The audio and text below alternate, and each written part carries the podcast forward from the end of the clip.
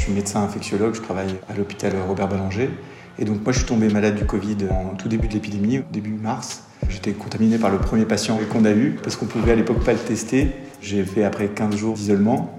Ça a été l'enfer. La perte du goût de l'odorat qui n'était pas décrit. À cette époque-là, mon nécessité définitive. J'ai la fièvre en permanence, j'ai perdu 15 kilos. Et quand je retourne au travail, je suis épuisé, je suis stressé. Et j'arrive à l'hôpital.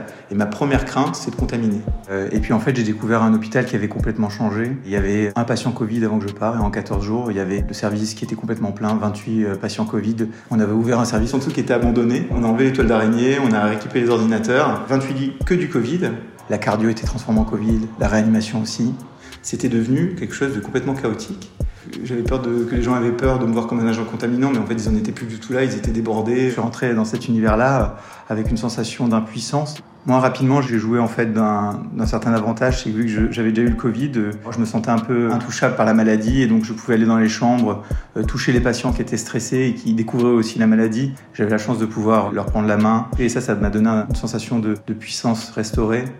On a commencé des protocoles thérapeutiques très rapidement. On essayait de faire des choses pour soigner les gens. J'ai pris ces décisions parce qu'on ne pouvait pas rien faire. On été en train d'essayer tous les traitements sur lesquels on n'avait aucune preuve scientifique. Alors qu'on n'avait pas d'autorisation, on a commencé à utiliser les corticoïdes contre l'avis du conseil scientifique.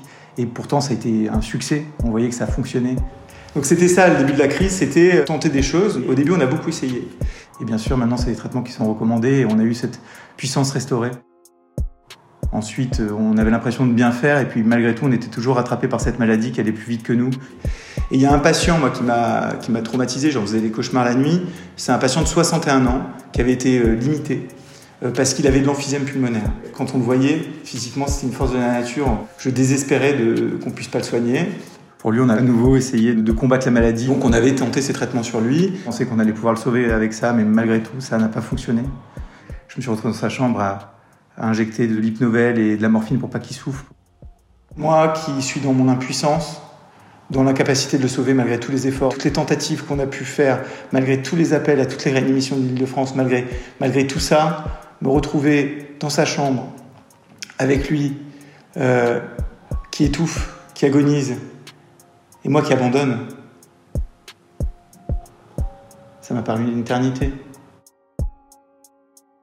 On a tous essayé, euh, je pense, cette année de faire le maximum en tant que soignant. Le Covid nous a toujours devancé. On a essayé d'affirmer notre puissance, mais ça a été difficile. C'était très difficile.